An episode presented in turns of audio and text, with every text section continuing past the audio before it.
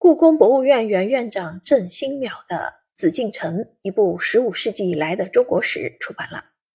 在该书的学术座谈会上，与会者再次论及了故宫学的意义。故宫学是郑新淼在两千零三年提出的一个学术概念，概念一经提出，便显示出了它的效力，随之产生了一大批研究故宫的成果。在郑新淼自己关于故宫的十多部著作中，就有七部是在故宫学的学术框架下完成的。当故宫学概念最早提出时，并没有得到学术界的一致认同。认同故宫学的学者，大多也仅把它视同于敦煌学、红学那样一个新兴的学科分支。然而，在研究实践中，故宫学日益显示出它特殊的性质，尤其是在研究方法上。《红楼梦》是一部小说，对它的研究主要集中在小说文本上。敦煌属于文物遗存，对它的研究除了壁画、雕塑外，主要是敦煌文书；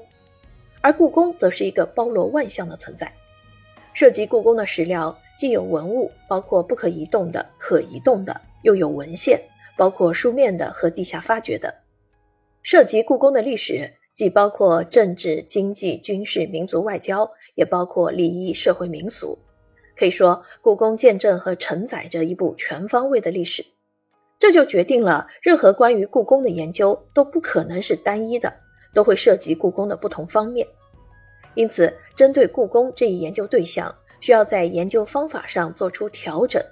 而故宫学的提出，促进了研究者在研究方法上的自觉创新。事实上，对故宫的研究是多维的、立体的，或者说，故宫学要求对故宫进行整体研究。那么，故宫学的概念就不仅仅是一个以故宫为中心的学科，其中自然包含了新的史学研究方法范式，笔者称之为整体研究法。紫禁城是故宫学实践的一个典型，也是整体研究法的一个典型。该书堪称体大思精，裁剪得当，文采斐然，以故宫为中心展开了宏大的历史叙事，却如其副标题所说。是一部十五世纪以来的中国史。作者认为，这部书从四个方面着眼，即紫禁城作为皇宫的建设史，紫禁城作为朝廷的政治史，紫禁城作为宫廷的生活史，紫禁城作为故宫的博物院史，以此呈现紫禁城的生动的整体史。历史自身本是整体，后世之研究大多声称寻求恢复历史原貌。